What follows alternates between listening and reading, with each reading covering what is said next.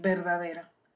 La posición que lleva a plenitud a ser verdadera es la que rompe con la esclavitud de la justicia y lo correcto y lleva hacia la filosofía del amor, que no tiene límites ni reglas más que la dignidad de cada uno de los miembros y hasta donde se pueda, sin interferir en sus procesos interiores, amarlos libremente, sin miedo, con total entrega y dedicación.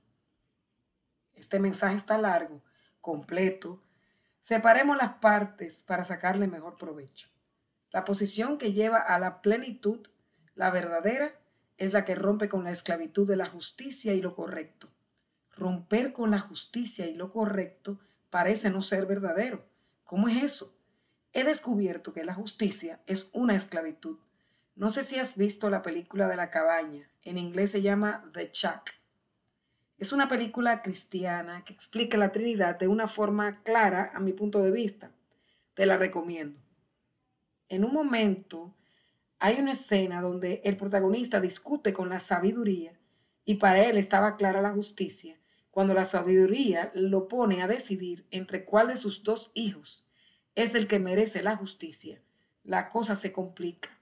El amor a cada hijo simplemente de alguna manera lo hacía justificarlos.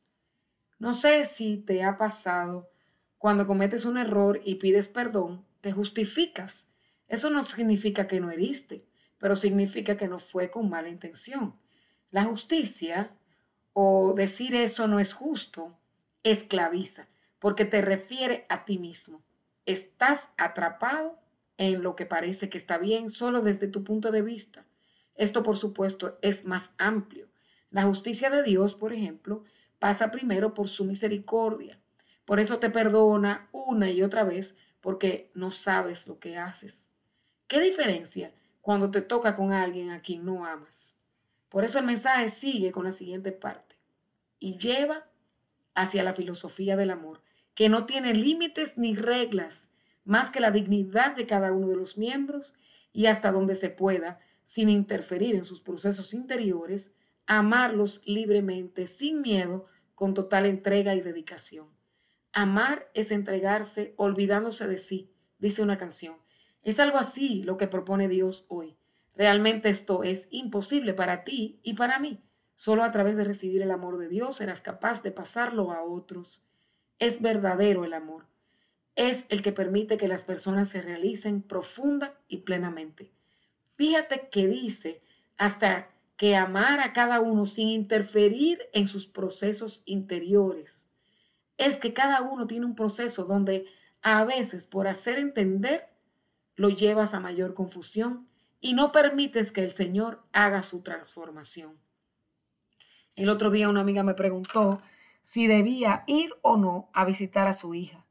La hija tenía muchas actitudes de rechazo hacia ella y más de una señal le indicaba que mejor no debía hacer el esfuerzo de manejar por horas para ir a verla a ella y a sus nietos.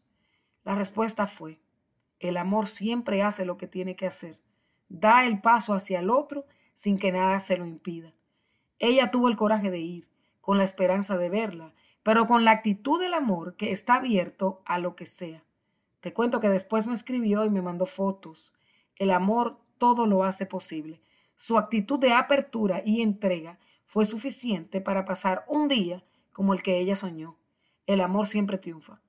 Todos estamos buscando el amor. Hoy el Señor nos invita a ser verdaderos y creerle a Él.